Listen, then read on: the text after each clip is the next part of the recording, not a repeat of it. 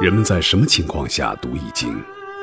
当你身处困境之中，当你以往所学的全部书本知识和你所积累的全部人生经验都不能让你走出困境时，易经能够给你意想不到的智慧和忠告。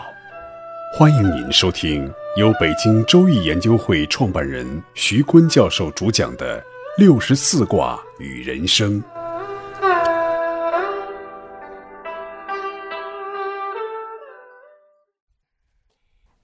爱的听众朋友，大家好，我是北京周易研究会创办人徐坤。今天我带您走进周易殿堂，主讲六十四卦与人生。上节课呢，我们就讲了师卦，紧接着师卦下边就是比卦，地水师，水地比。比卦和师卦的上下卦正好是颠倒的卦画。比卦呢，上卦是坎，下卦是坤，叫水地比。比呢，主要是讲相亲相辅，择善而从。师卦讲的是聚众带兵嘛。比卦呢，紧接着师卦就是团结亲笔的力量，团队的凝聚力在什么地方？比卦就是在找这凝聚力。那团队的凝聚力的来源呢，就是理念。特别是初创团队又没有多少资金，你拿钱来凝聚大家那是不可能的。所以呢，理念特别重要。那理念的高低、格局的大小，决定了你的事业的规模和它的时间的长久。如果你的理念只是一个二八六啊，那你早就被淘汰了。你的理念要是个五八六，要与时俱进的理念，一开始就要把这个团队的理念凝聚好。比卦呢，在师卦后边，它的思辨逻辑呢是乾坤开天地，屯蒙万物生。这个万物生之后就是虚卦，虚卦讲的是财富的分配，分配不均就是讼。这个我们上节课都讲了，有争有讼就会打起来，就是师。师就是讲众嘛，就是团结亲笔的力量。师之后呢，就是比卦。这个比卦主要讨论用什么样的东西能把大家聚在一起。它的卦象呢，就是下卦是坤，上卦是坎水，地上有水，水渗地而润，就是亲笔无间。我们在地上泼一盆水，那水很快就渗到土里了，这是一种亲笔无间的象。我们在讲师卦的时候，是地在水上，就浮着的这个地。水呢又是陷的，就很不稳。这个比卦呢，就是水一泼到地上，水就渗下去了。这种亲笔无间的象，卦辞呢是比极元氏，是开元的元，元永贞无咎。主要的这句话就是元氏，氏呢就是上面一个草字头，底下一个巫术的巫。这个元氏的概念呢，就是指你这个动机，大家团结亲笔在一起。那个动机是恶的，就会给这个团队捣乱。就是一个刚组建的团队，如果动机都不纯，那团队很快就散了。所以好多初创的企业，他们引来天使投资，第一笔、第二笔、第三笔，最后都做不下去，就是因为每个人的动机就是有那种非常险恶的动机的人在团队里捣乱，最后就做不上去。所以呢，特别讲究建立团队的原始动机是什么？那比卦的初六呢，说有福，比之无咎。有福呢，福就是上面一个爪子，底下一个子。上经纬讲过啊，就是小鸟孵蛋的时候，夫妻轮值，而且特别守时。这个福呢，就当做特别有诚信的意思。有福，比之无咎，就必须有诚信，大家团结亲笔就没有问题。下边呢又有一句：“有福迎否，否就是装酒的那个陶器。如果你的团队的信念是一致的，那最终呢还有意外的收获。终来有他吉，那个收获呢就像装满了酒的陶器一样，会装着金银财宝来回报大家。比喻带来满满的物质利益。初六呢是第一爻。”一指呢，一个团队草创的初期，每个人都要有共同的信念来加盟这个团队。这个共同信念是特别重要的。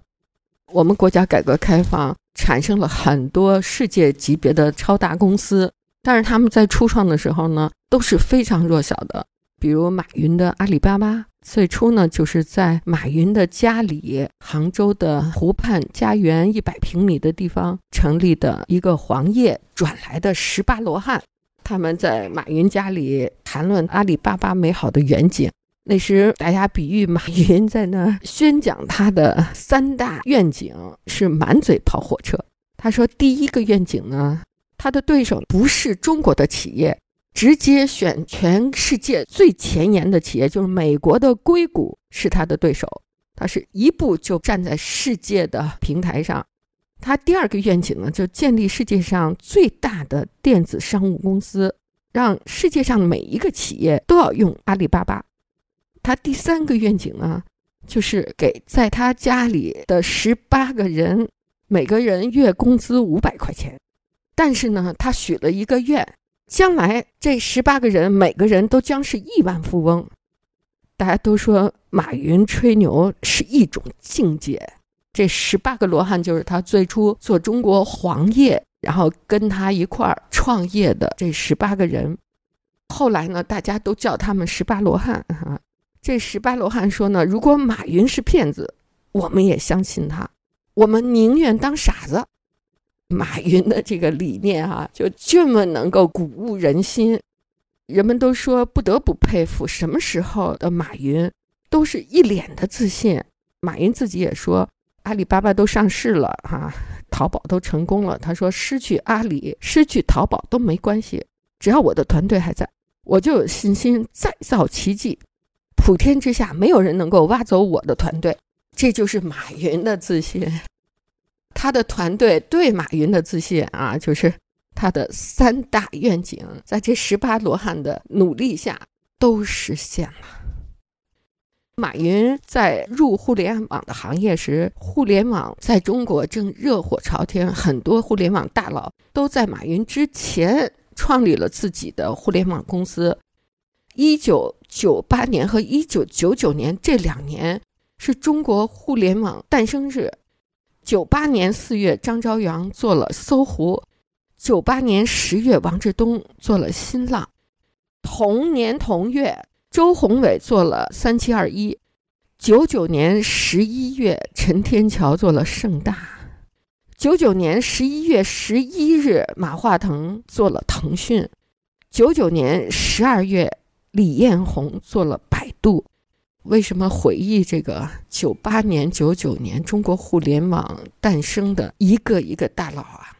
因为当年我创办当代经理人的时候，一个一个都采访了他们：张朝阳、王志东、马化腾，还有李彦宏，都是我们的封面人物啊。马云呢，是在他们之后。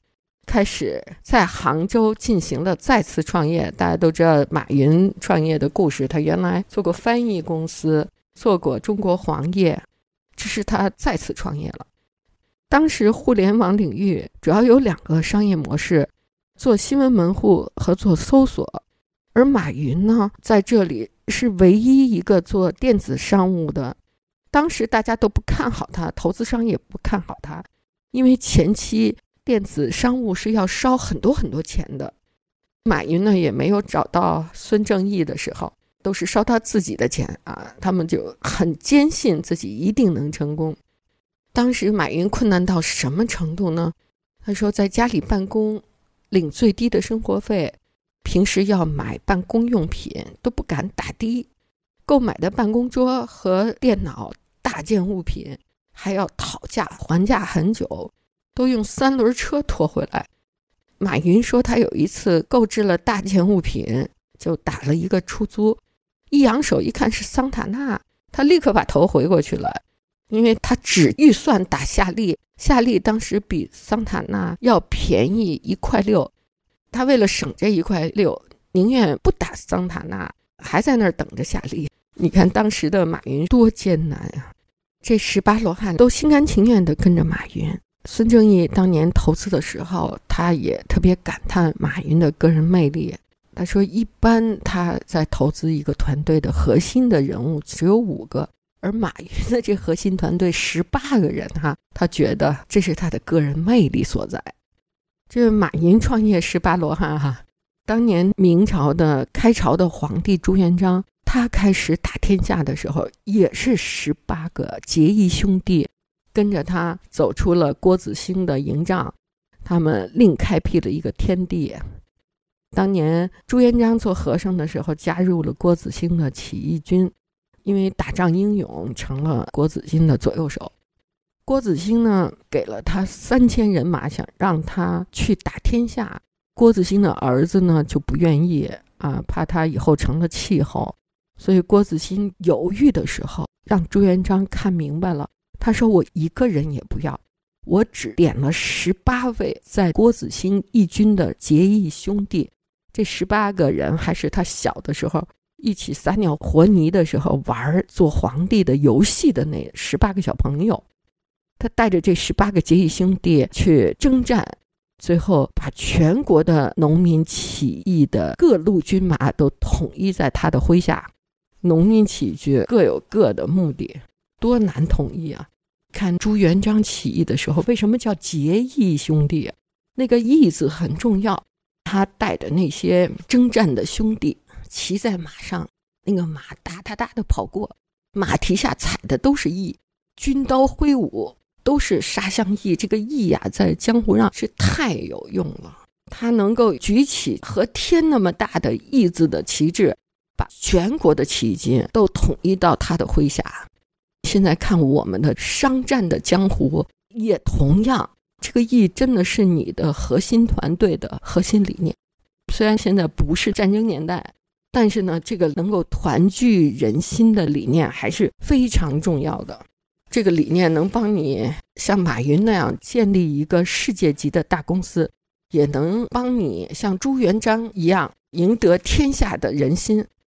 比卦的六二爻的爻辞是“比之自内贞吉”，六二呢是阴爻阴位又中又正，比卦和师卦正好相反。师卦呢是有一个阳爻在九二，比卦呢也有一个阳爻在九五，其他都是阴爻。这个六二和九五正好上下呼应啊，它不像师卦没有什么呼应。那比之自内呢，他说你要加入一个团队，六二爻的爻位的这个人呢是非常重要的，虽然也是处下，但是他又中又正又当位。他是最能够把这个团队给带起来。如果你在创业的时候找到了这样一个人，又能干又会现代的商业模式，又有融资的渠道，那你就大大的赢了。特别是这个人，他这么十八般武艺，还特别认同你的团队的理念与中正之道、应上之求，能够善于理解领导的战略目标。所以，马云就在他创业初期的时候找到了这样一个人，他叫蔡崇信。当年马云做黄页的时候，这个蔡崇信就是他十八罗汉中的一个非常知名的人物。马云呢，曾经在决定再次创业之前，去了一趟美国，拜见了一下蔡崇信。蔡崇信当时就很有名，他在一九九九年马云创业的时候，年薪就是百万。和蔡崇信相比，当时的马云就是一个穷小子。但是呢，蔡崇信跟马云见面之后就不远万里，跟随马云到了中国来一起创业。可见这马云的魅力大，也可以见得这个蔡崇信的眼光，因为他觉得马云是一个善于分享的人。蔡崇信呢，在阿里巴巴刚成立的时候加入了，就任 CFO，CFO 就是财务运营官。CEO 就是总经理，CFO 就是财务官儿。蔡崇信的到来，才使这个马云的公司真正规范化运作。蔡崇信放下了这百万年薪，投奔马云，每月也只拿马云说的那五百块钱人民币的薪水。他帮马云注册了公司，在湖畔花园，特别炎热的夏天。他挥着汗水，对着白板和第一批员工讲股份和权益，将十八份完整的、符合国际惯例的英文合同交给了十八罗汉和马云，一一签字画押。如果没有蔡崇信这样的人加入，阿里巴巴会是一个家族企业，会一直是以情感、理想和义气去维持的团队，直到蔡崇信到来之后，将阿里巴巴做成了公司，并以正式合同的形式将最初的十八罗汉的团队的利益捆绑到了一起。这其实是最至关重要的一步。阿里巴巴因此而得到了最初的创业激情和团队文化，并且坚持到阿里巴巴上市。所以，六二这个爻呢，他说你一定要找这样一种人，又忠又正又当位，又理解领导的意图，又会现代化的操作，公司就得以发展了。各位听众朋友。本期论题由北京周易研究会创办人徐坤教授亲自答疑，答疑热线：幺三三零幺幺二三二六五，八零零八幺零零二七七。